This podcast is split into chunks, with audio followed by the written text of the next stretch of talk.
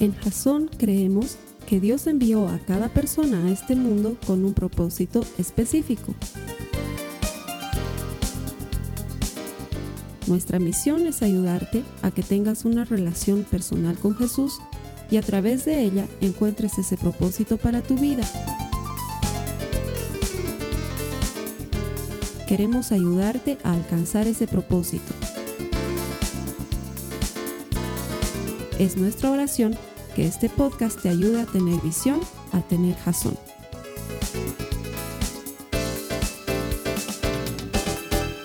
Gracias por conectarte a Jason. Bienvenido una semana más.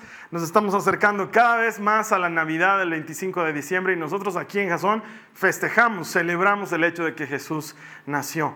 Siempre te lo aclaro, no tenemos idea clara de si nació en diciembre o en abril o quién sabe en qué otra época del año, pero hay un hecho innegable y nos apegamos a ese hecho que está descrito en el Evangelio de Juan en el primer capítulo, donde la Biblia nos cuenta que el verbo se hizo carne y habitó entre nosotros. Para nosotros ese es el tema central de la Navidad, que Dios, siendo un Dios soberano, todopoderoso y siendo el dueño de todo cuanto existe, decidió venir al mundo, hacerse carne, vivir como uno de nosotros para luego darnos salvación y vida eterna. Esa es la razón por la cual nosotros festejamos la Navidad y esperamos que sea la misma razón ahí donde te encuentres tú conectado.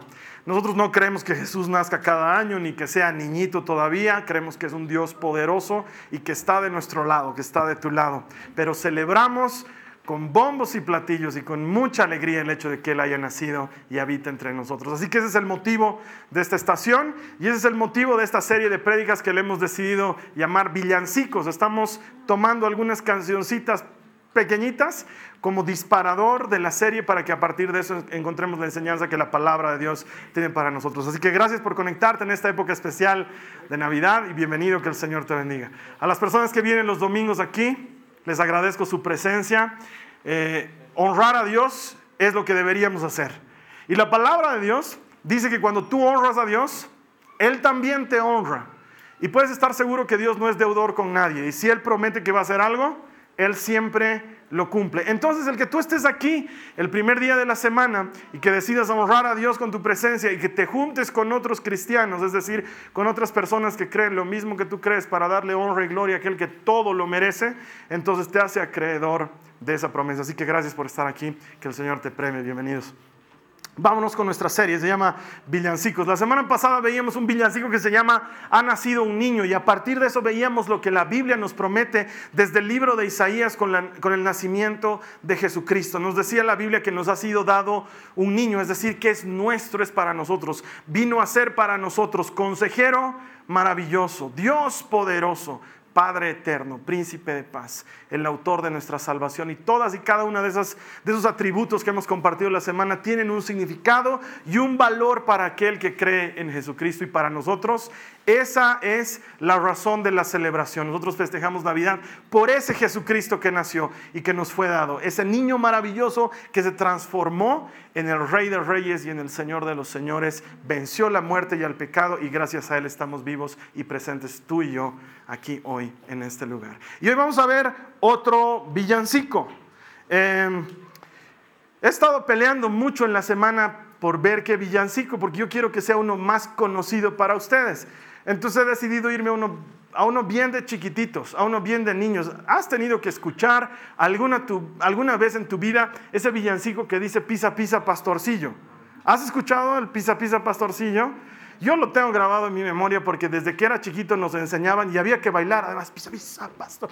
Tenías que bailar, ¿no te acuerdas? Sí, yo mis abuelitos, mis abuelitos que no conocían al Señor Jesús en su momento como lo conozco ahora, ellos venían de la tradición antigua y en la tradición antigua armaban un pesebre con animalitos, un nacimiento.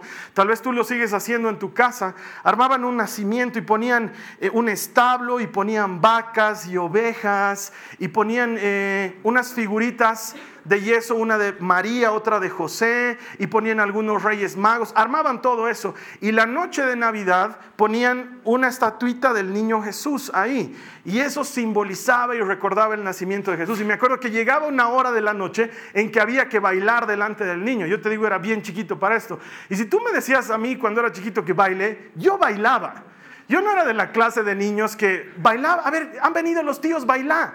Y no, no, yo no era así. Es más, si tú venías a mi casa cuando yo era chiquito, yo salía a abrirte la puerta, yo te recibía, te hacía entrar al living, te decía, ¿te lo bailo?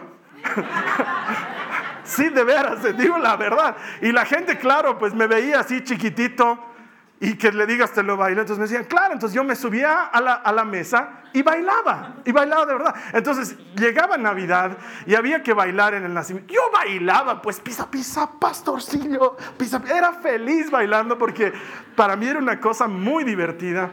Y lo tengo metido ese cantito aquí de pisa, pisa, pastorcillo. Y he tratado de encontrar, ¿qué nos quiere decir este canto? No sé si te acuerdas, pisa, pisa, pastorcillo, pisa, pisa con valor tomaremos vino dulce de la viña del Señor. Y luego los menciona, dice, ah, viva María, eh, viva San José, o oh, viva el que nació. Y empieza a relatarnos de una u otra manera lo que sucedió esa noche, hace poco más de dos mil años, en Belén de la tribu de Judá, de la Palestina de la época de Jesús. Y había nacido un niño.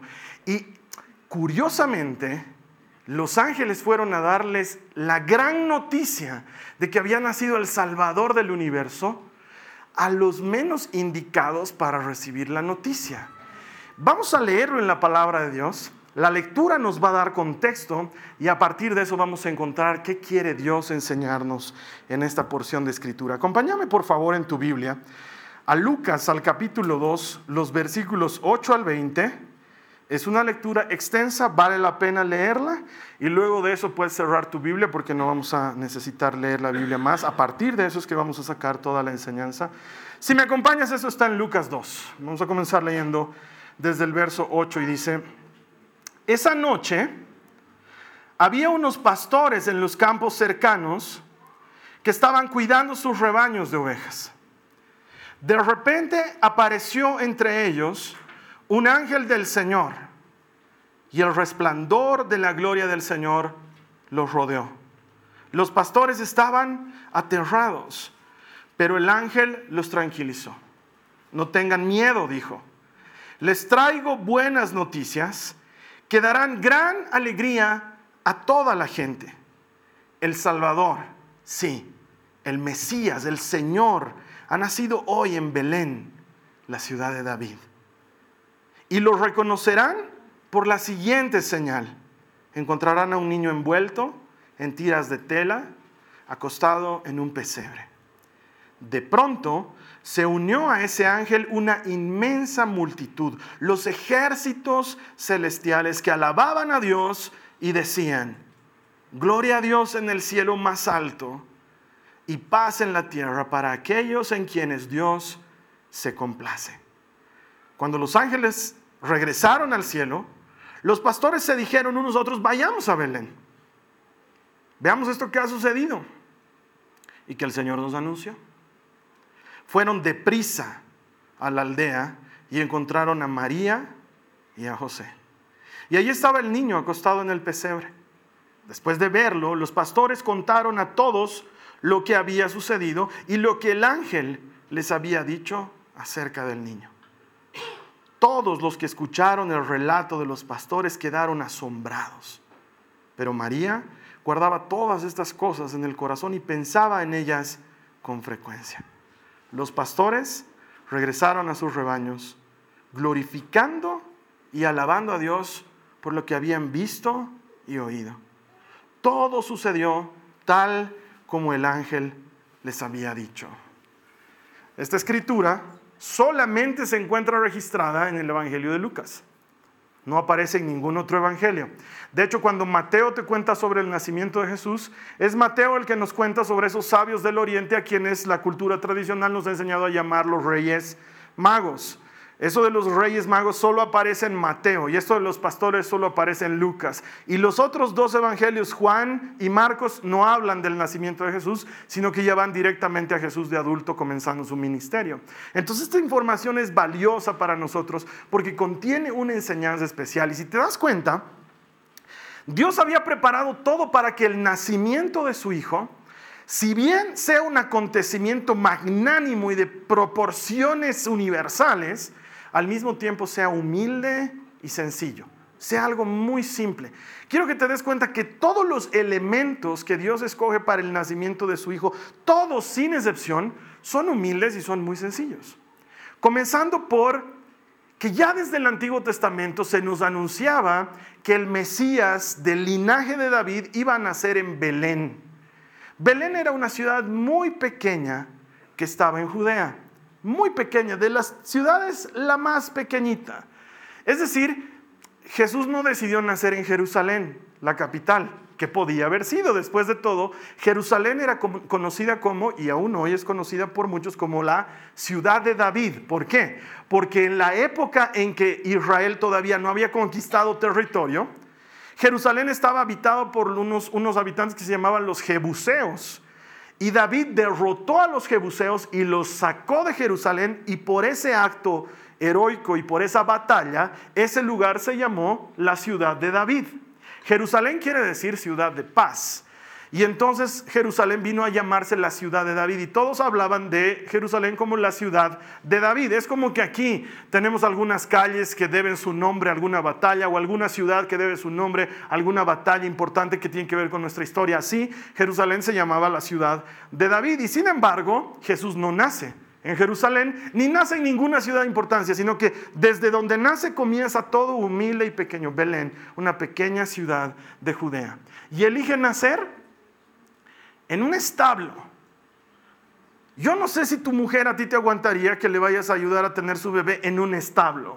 Y quizás tú me digas, es que era la época. No, en la época habían también lugares donde podías tener a tus hijos. No eran como las clínicas de hoy, pero eran sin lugar a dudas mejor que estar al lado de una vaca que está soplándote sobre el hombro mientras tú estás con contracciones ahí aguantando, aguantando y la vaca está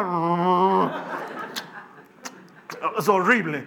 Además, si has estado alguna vez en una granja o si has estado alguna vez en el campo, tú sabes a qué huele ese lugar. No es el lugar más agradable. O sea, yo creo que María estaba apurada de tener a Jesús y en el establo lo tuvo en dos, porque realmente los olores que tienes que aguantar son horribles. Y vacas y ovejas y burros y caballos y heno eran el contexto, la escenografía por medio de la cual íbamos a ver el espectáculo más extraordinario de la historia, el nacimiento del Rey de Reyes y del Señor de los Señores, en un lugar humilde y no había cunita para él.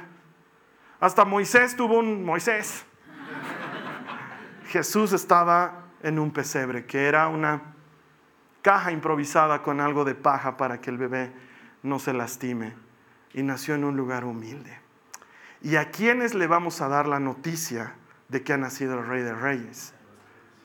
No van y le dan la noticia a los maestros de la ley o a los fariseos y los saduceos, ni siquiera al rey gobernador de la época. La noticia le llega a los menos pensados del mundo, un grupo de pastores. Todo esto tiene su significación, porque lo que Jesús estaba tratando de hacer desde el inicio es mostrar una línea congruente con la historia de la salvación desde siempre. Mira, nace de una muchachita virgen de no más de 15 años. No nace de una de las princesas del reino, sino de una muchachita anónima. Nace en la familia de un carpintero. No nace en la familia de un comerciante importante, porque ya, digamos, eh, finalmente en ese tiempo los israelitas estaban cautivos eh, entre los romanos. No podíamos esperar que nazca de un rey porque no tenían rey ni tenían linajes importantes, pero no pues de un carpintero, por lo menos de algún bien acomodado, por lo menos de alguien que no le vaya a faltar para los gastos que significa tener un bebé. No nace en una familia humilde y el aviso de su nacimiento llega a la gente menos pensada del mundo, un grupo de pastores de ovejas. Y aquí tengo que hacer una aclaración importante estos pastores de ovejas no tienen nada que ver con los pastores de iglesias. Cualquiera que, sí, es que cualquier, cualquier pastorcillo valiente, pisa, pisa, pastorcillo valiente, que quiera decir que el, mensaje llegó por medio de los pastores, están mintiendo. No, llegó a pastores, pastores, de los que viven con ovejas. Ellos no tenían ni conocimiento, no eran consideradas no eran una clase importante entre los israelitas, solamente tenían una cosa que valía delante de Dios. Y es que eran pastores de ovejas, algo que caracterizó al pueblo de Dios desde Abel. Si tú revisas la historia bíblica, el pueblo de Dios siempre se caracterizó porque fueron pastores de ovejas. Abel era pastor de ovejas y Caín era horticultor.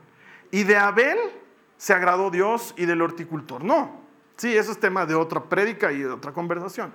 Si nos vamos unos años más adelante, ¿a qué se dedicaba Abraham? Era pastor de ovejas. Isaac era pastor de ovejas y Jacob era pastor de ovejas. Y cuando José se va a Egipto y pasan los años de los años, él está esclavo en Egipto, luego se vuelve el hombre más poderoso de Egipto, luego hace traer a su familia. ¿Qué les dice a su familia? Cuando hablen con el faraón, les van a decir que son pastores de ovejas, porque Israel siempre ha sido pastor de ovejas.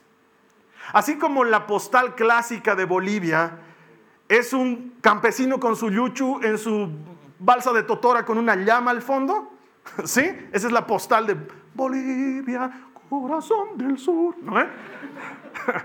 Eh, la postal de Israel tendría que ser un pastor de ovejas. Eso es lo que han hecho toda su vida. Y a ellos les llega el mensaje. Es a ellos a los que el ángel los interrumpe en medio de la noche para decirles, les traigo buenas noticias. Ahora yo me imagino a los pastores mirándose entre ellos de, ¿por qué a nosotros? Pero a ellos les llega la primera noticia y te aseguro que tiene su importancia. Yo me he puesto a pensar, ¿qué hubiera pasado si la buena noticia les llegaba? Le llegaba un maestro de la ley.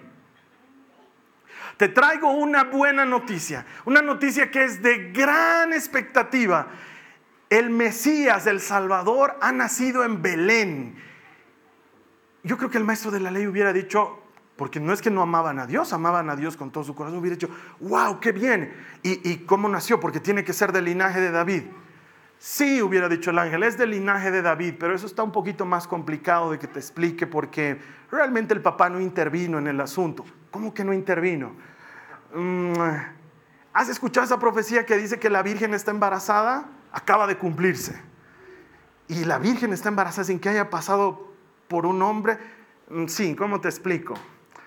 Tienes que ir a ver, lo vas a encontrar en unos pañales, en un establo, en un establo. Pues si es el Mesías, ¿por qué no nació en un lugar más bueno?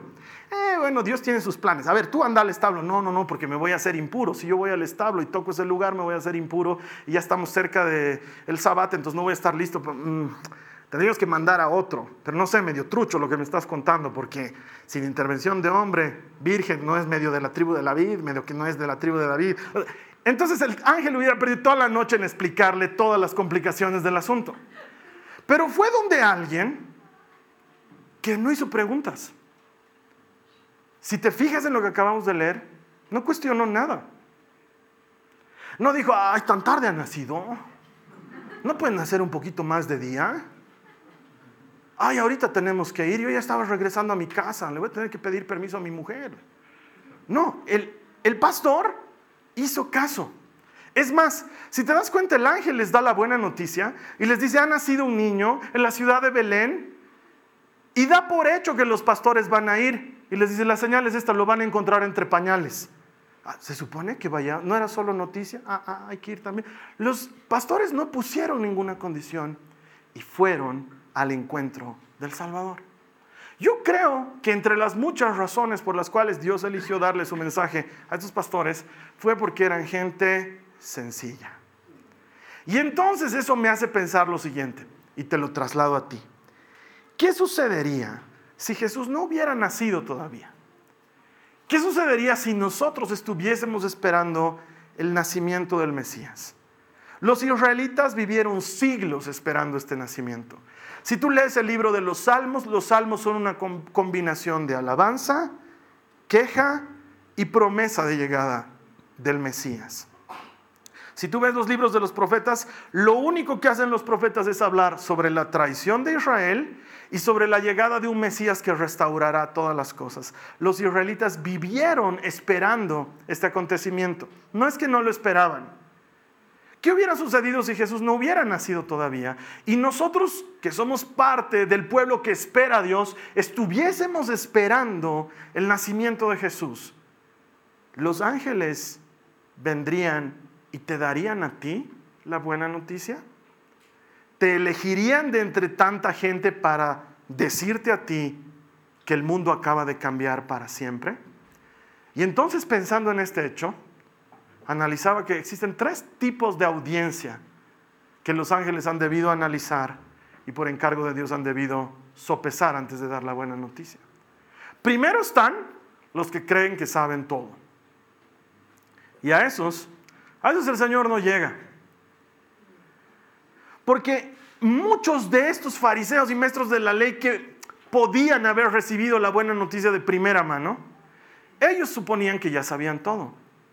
Ellos dominaban las escrituras. De hecho, cuando en Mateo se nos cuenta que los sabios del oriente, los reyes magos, llegan buscando la estrella que los había guiado, llegan hasta Israel, se entrevistan con Herodes y le hablan y le dicen, estamos siguiendo la estrella que habla del nacimiento del rey. Y Herodes estaba perdido, ¿qué rey? Aquí el rey soy yo. No, con todo respeto, pero hay uno más churro que tú, estamos buscando uno mejor. Él dice, un ratito, deben estar hablando del rey de los judíos. A ver, un ratito. ¿Y a quiénes llama? A los maestros de la ley, a los que ya sabían todo, a los conocedores de la escritura, a los que asientan su vida solamente en eso. ¿Entraríamos en ese grupo los conocedores de la escritura? Porque probablemente los ángeles no nos elegirían. Porque la buena noticia no viene por el conocimiento. No viene por cuánto sé de la Biblia. No viene por cuánto domino de la palabra. No viene por cuántas actividades cristianas tengo. Los pastores probablemente llevaban mucho tiempo sin ir a la sinagoga. Pero si te das cuenta, no fueron elegidos por su fidelidad ceremonial. Ellos fueron elegidos por una sola razón. Eran sencillos y no iban a cuestionar el asunto. El problema de muchos de nosotros cristianos es que nos hemos sentado, en lugar de sentarnos en la cruz de Cristo, nos hemos sentado en lo que creemos que sabemos de Jesús. Y vivimos bajo ese parámetro. Entonces la Navidad luego se transforma en una época triste y fea, porque es como si se celebraran distintas cosas en una misma fecha. Y ves cómo la gente está celebrando distintas cosas. Hay algunos que lo único que celebran es fiesta y regalos y comida y farra y no tiene nada que ver con Cristo y tampoco son cristianos y no tengo por qué meterme con sus asuntos, pero es parte de la celebración. Los mejores combos de trago en los supermercados los encuentras en Navidad, en Año Nuevo y en San Juan. ¿Sí? Es la verdad. Hay gente que está celebrando eso. Mientras los cristianos están divididos porque están sentados en la Biblia. Porque hay unos que se están peleando con otros por si hay árbol y si no hay árbol. Si hay nacimiento y si no hay nacimiento. Si tú celebras la Navidad de azul o yo la celebro de rojo. ¿Por qué? Porque no dice la Biblia. La Biblia nunca dijo que había árbol de Navidad. La Biblia nunca dijo que teníamos que poner foquitos. La Biblia nunca dijo que vayamos al dentista tampoco. ¿Te has puesto a pensar? ¿Te has puesto a pensar en eso? Es que hay muchas cosas que la Biblia no dice. Entonces la siguiente vez que te duela la muela, hermano, a la antigua, que alguien te agarre la cabeza sobre la cama y que te saquen la muela con martillo y con cincel. ¿Has visto la película del náufrago? Se sacó la muela con un skate, ¿no ven? para patinar sobre hielo. Debe ser más bíblico que ir al dentista. En la Biblia no aparece. Pero hay algunas cosas para las que utilizamos sentido común y otras para las que nos gusta enfrascarnos en discusiones que no llevan a ningún lugar. Entonces, ¿cómo decirle a ese grupo de gente que está sentada en lo que ha estudiado que lo que va a recibir escapa de todo lo que ha estudiado? porque no se parece a lo que ha estudiado. Los fariseos, los maestros de la ley, los judíos de la época rechazaban a Jesús porque todo lo que él hacía y la forma en la que ha venido y cómo procedía no se parecía a lo que habían estudiado. Jesús vino a darle una nueva forma a la misma ley que ellos respetaban con tanto ahínco. Y esa gente no recibió la buena noticia. Y te aseguro que hay muchos momentos en mi vida en los que quisiera desaprender muchas cosas que he aprendido. El otro día cuando escuchábamos, estábamos charlando con una pareja de, la iglesia y nos contaba que estaba, salieron con sus hijos a pasear y estaba lloviendo y uno de ellos dijo, pero oraremos para que deje de llover. mientras me contaban la historia, yo dije, pucha, ¿cómo les ha debido hacer quedar mal? Eh, estos pobres niños han debido orar y seguir lloviendo, qué, qué grave. Y no, dice que ellos se pusieron a orar en el auto y dijeron, Señor, por favor, ayúdanos, queremos pasear y que deje de llover. Y en cuanto dijeron que deje de llover, dejó de llover. No empezó a dejar de llover de a poquito, sino que se cerró el cielo. Entonces el niño que había pedido la oración dijo, wow, Jesús nos ha escuchado. Y sus papás se miraban así con cara de, parece que sí, digamos.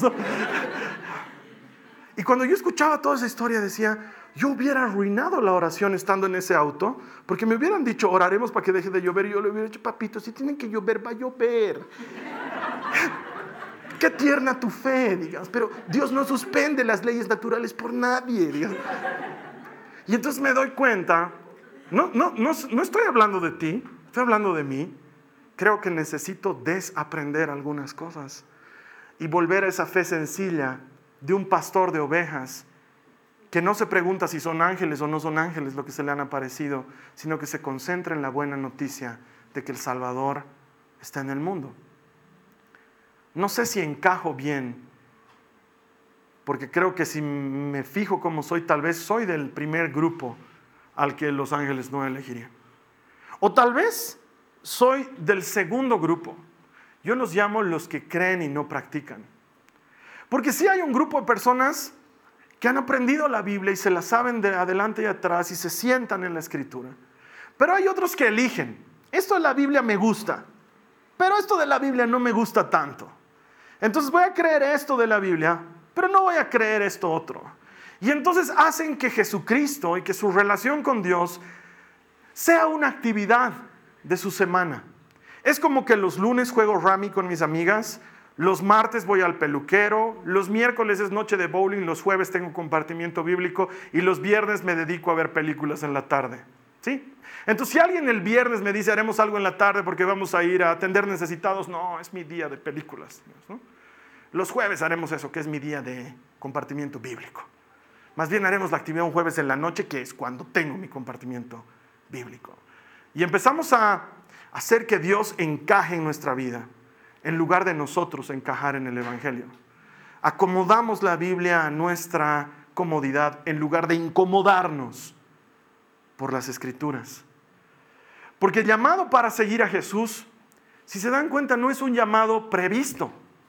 Cuando los ángeles vienen a decirle a los pastores, vamos pastorcillos, hay que ir a ver al Mesías, porque eso es lo que esencialmente les está diciendo, ellos no dicen, ¿sabes qué? Complicado que haya nacido hoy, ¿no? era que nazca mañana. No me tomes a mal, yo soy bien cristiano, sigo a Cristo con toda mi alma y con todas mis fuerzas, pero estoy guardando ovejas. Y eso es bien moroso, o sea, hay que contar las ovejas, hay que revisar las ovejas, hay que ver que no estén lastimadas. Toma su tiempo. ¿Tú crees que esto del Mesías puede esperar un poquito? ¿Será que él me puede aguantar ahí un ratito? Lo que le cambian el pañal y le dan la leche, porque ahorita no puedo. ¿Y cuántos de nosotros somos de esa audiencia? Del ahorita no puedo. Del me has llamado muy a destiempo para hacer una actividad de la iglesia. Del necesito que me digas con anticipación para que meta a Cristo en mi agenda porque Cristo no es prioridad. Y te voy a dar un ejemplo muy sencillo. Cuando tú tienes algo de prioridad en tu vida, eso entra aunque no esté en la agenda. Aunque no lo hayas planificado, si algo es prioridad en tu vida, eso entra. Porque así es como funcionamos los seres humanos. Hay gente que dice, eh, mi familia es prioridad. Ok, si tu familia es prioridad y estás en el trabajo y te llaman para decirte que tu hijo te está necesitando en el colegio, tú no le dices, ¿sabes qué? Va a tener que aguantarme hasta la hora de salida porque estoy en el trabajo y el trabajo paga la pensión de ese colegio. Así que si mi hijo me necesita que se aguante hasta la hora de... Tú dejas tu trabajo y vas a ver a tu hijo. O no sucede eso, o no estoy hablando con gente que haga eso. Pero cuando se trata de Cristo es, no, pues viernes, ay, no sábado. Hemos hecho una encuesta entre los papás para ver por qué nuestros compartimientos de jóvenes no estaban funcionando. Ay, es que sábado en la tarde. ¿A qué hora te lo hacemos? ¿A, qué hora le hablamos de la salvación a tu hijo? Dinos, por favor. Tú pon la hora. Es más, donde tú quieras, vamos a ir. Es más, nosotros te vamos a pagar a ti por hablarle a tu hijo de Jesús.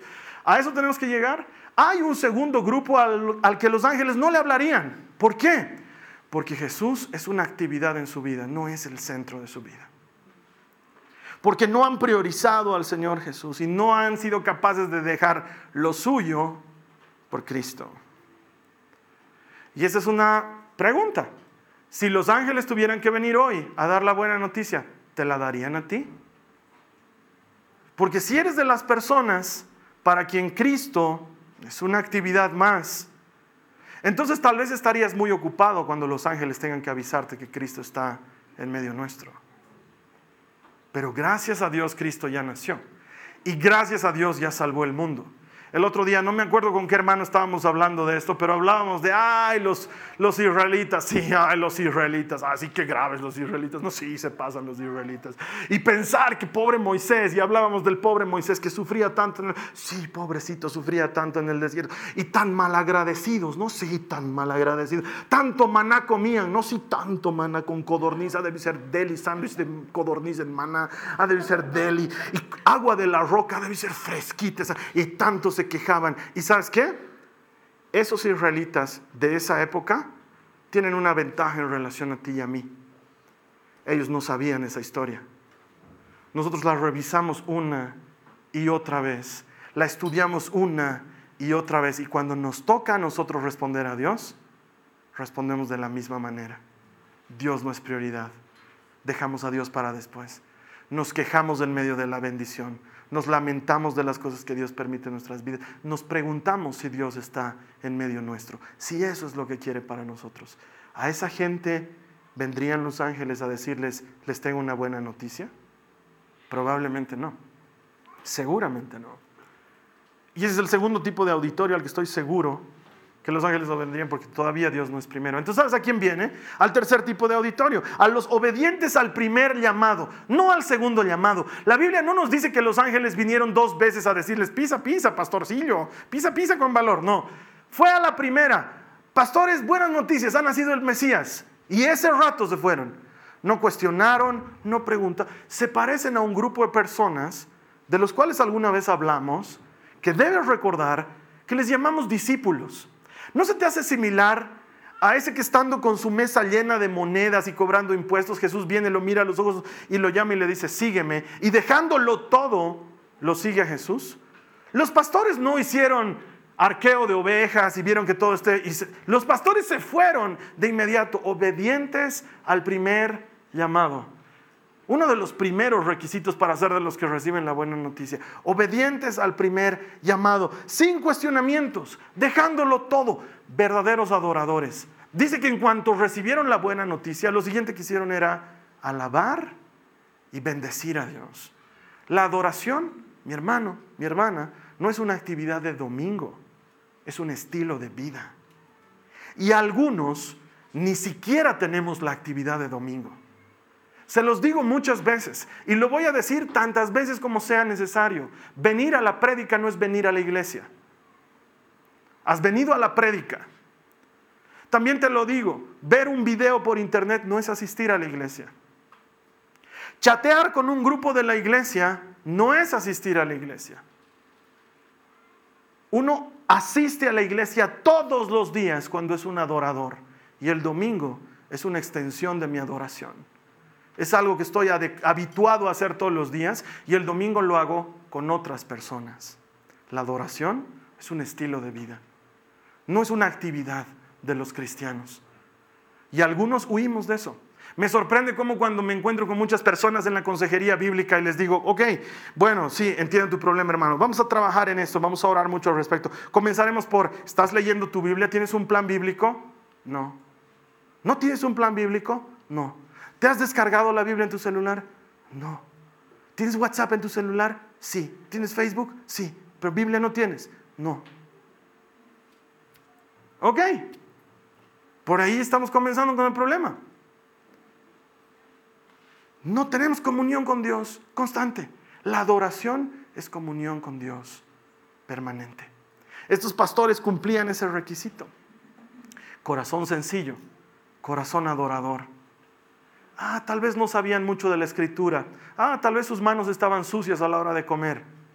Pero su corazón estaba listo para recibir la buena noticia. Y fueron de inmediato. Y luego como consecuencia, dice que salen y ni bien salen, cuentan a todo el mundo lo que han visto y lo que han oído.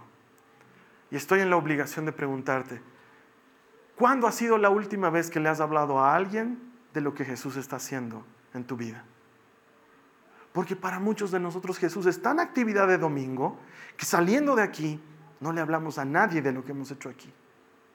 Y yo me pregunto, ¿Dios no está haciendo nada en tu vida? ¿No hay algo que le quieras contar a la gente de lo que Dios está haciendo?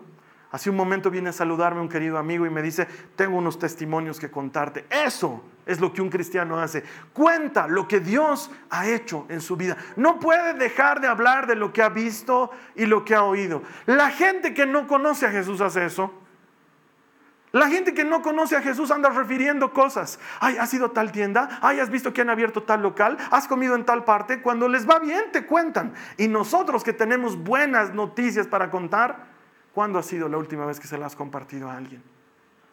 Porque traer gente a la iglesia no es tarea del que predica, es tarea del que practica. ¿Hay algo que está haciendo por ti Jesús últimamente? ¿Se lo cuentas a alguien más? a mí ya se me han acabado, hermano. Todo mi círculo ya le he contado. No tengo a quién contar. Entonces da un paso fuera de tu círculo. ¿Qué tal si le empiezas a hablar a la gente que no es de tu círculo? Siempre hay alguien a quien le podrías hablar de Jesús. Estos pastores ni bien salieron del lugar, hablaron de lo que habían visto y lo que habían oído. Pero lo más importante para mí, dice la Biblia, que terminado todo esto, regresaron a cuidar sus ovejas. Me parece que es una figura extraordinaria, desde la interpretación espiritual hasta la concepción práctica. Porque ser cristiano, concepción práctica, no es no volver a tu vida. Y esto también se los he dicho mil veces. Para ser cristiano y servir a Dios no hace falta ser predicador. Hace falta que vuelvas a tus ovejas, que vayas a tu trabajo donde trabajas, que sigas siendo ingeniero, que sigas siendo doctor, que sigas siendo abogado, que sigas siendo, que sigas vendiendo cosas. Hace falta que vayas a tu lugar. ¿Sabes por qué? Porque en ese lugar hace falta luz que brille. Tienes que volver a tu lugar. Recibir la buena noticia de Jesús no es como en algún momento se ha escuchado en algún lugar, lo dejo todo, renuncio a mi oficina, lo dejo a mi mujer, me voy a dedicar al Evangelio. No necesitas dejar esas cosas. Claro, ¿sabes qué tienes que dejar? Tu comodidad, eso sí vas a tener que dejar. Vas a tener que arreglar tus prioridades, eso sí vas a tener que arreglar. Pero no necesitas dejar tu trabajo. Ahí en tu trabajo hace falta alguien que brille. No necesitas dejarla a tu mujer, en tu casa hace falta alguien que brille. Hace falta que los cristianos brillemos ahí donde estamos, sin salir de donde estamos. Esa es la primera, la cosa práctica, pero la cosa espiritual me parece todavía más profunda. Dice que los pastores de ovejas volvieron a sus ovejas. Y te voy a pasar esta mochila también. ¿Quiénes son tus ovejas? ¿De quiénes te preocupas tú? Ah, yo me preocupo de mis hijos y de... No, esas no son tus ovejas. Eso tú te has buscado tú has querido. ¿Quiénes son tus ovejas? Alguien tienes que tener detrás de ti. Un cristiano que no hace discípulos está siendo cristiano a medias. ¿A quién le hablas de Jesús y oras por esa persona? ¿A quién aconsejas sobre la palabra y le ayudas a seguir caminando? Cuando te despiertas en tus desvelos de, de la noche, ¿por quién oras? Ah, yo oro por mi marido.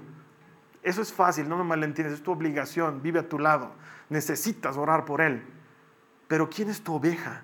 ¿A quién estás conduciendo hacia el Señor? ¿A quién estás llevando a pastos sanos? ¿A quién estás llevando a aguas de reposo? Un cristiano tiene que ayudar a otros a ser cristiano. Y entonces luego te das cuenta que el verdadero sentido de la Navidad está en dar y en servir que podemos llenarnos de regalos tú y yo. Yo te regalo, tú me regalas. Y Jesús dice, ya tuvieron ahí su recompensa. Porque si tú invitas a comer a alguien que tiene para devolverte con otra invitación a comer, ¿qué de extraordinario tiene? Dice Jesús. Pero entonces luego te das cuenta que el verdadero sentido está cuando tú haces algo por una oveja que no puede hacer nada por ti que no puede devolverte el cuidado, que no puede devolverte la guianza, que no puede devolverte el cariño, el afecto, que no puede devolverte la protección, no puede devolverte nada. El verdadero sentido del cristianismo está en esa maravillosa figura del pastor de ovejas que vuelve con sus ovejas a hacerse cargo de un grupo de ovejas que no pueden hacer nada por él. Con razón Jesús decía, yo soy el buen pastor. Y la invitación y el llamado es a que tú y yo seamos pastores de ovejas y que demos y que sirvamos.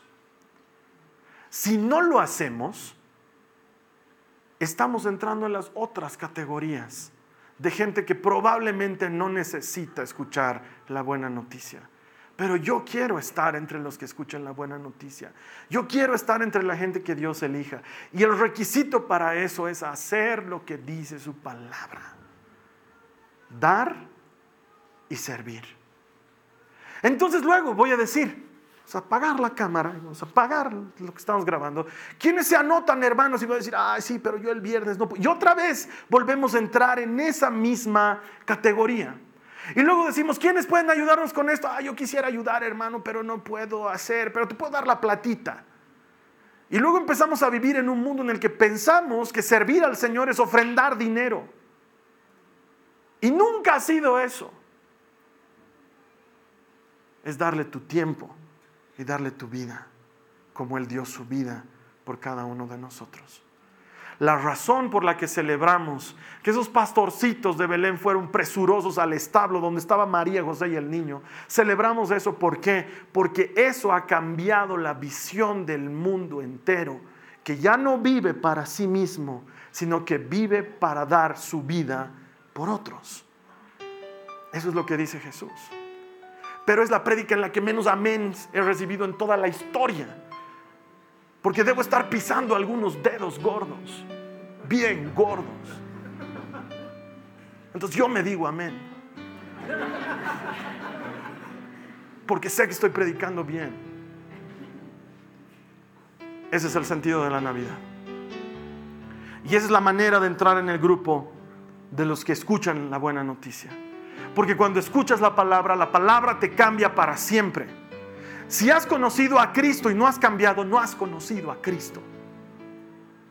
Porque Cristo te cambia para siempre. Y Cristo incomoda, y Cristo llega a deshoras, y Cristo llega cuando menos lo espera.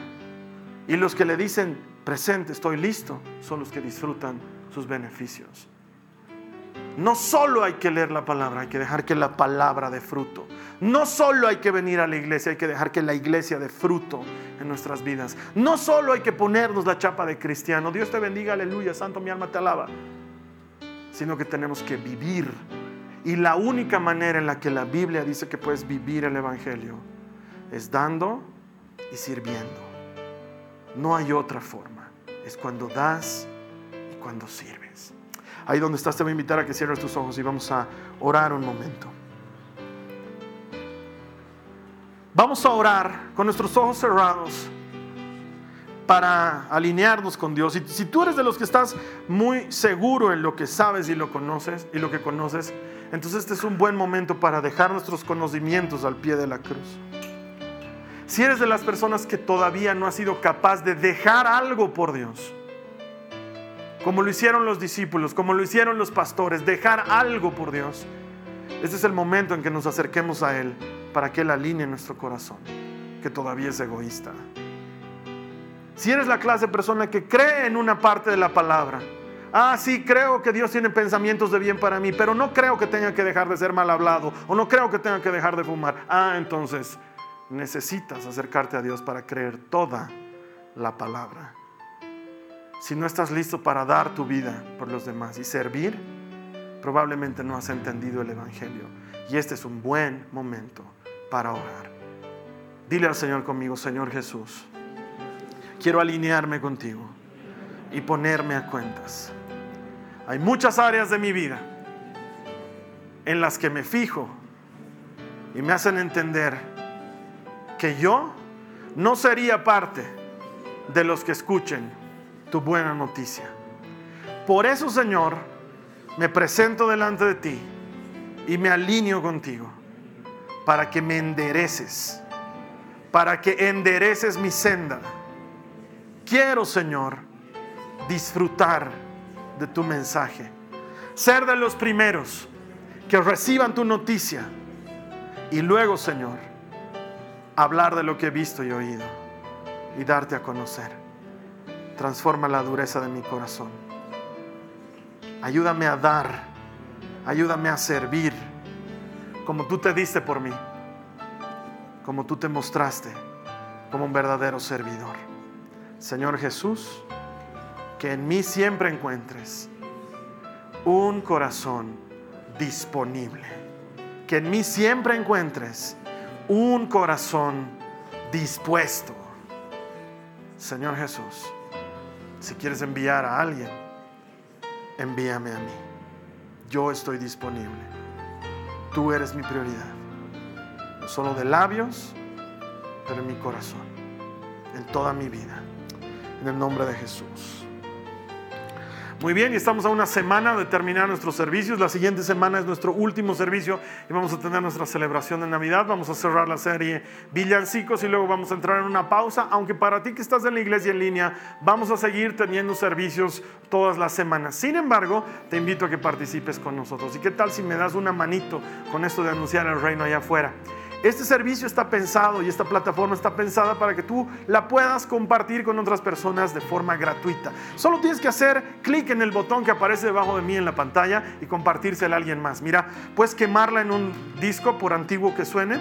Puedes quemarla en un flash, eso está más moderno, pero vas a desperdiciar luego 8 gigas. Puedes pasarle el enlace a alguien más para que lo vea en línea. Hay muchas maneras en las que puedes compartir este mensaje. Y tal vez alguien esté necesitando escuchar esta palabra de esperanza. Y luego esto cambie su vida porque nosotros aquí celebramos todas las semanas que todo el que encuentra a Dios Esta ha sido una producción de Jason Cristianos con Propósito. Para mayor información sobre nuestra iglesia o sobre el propósito de Dios para tu vida, visita nuestro sitio web www.jason.info.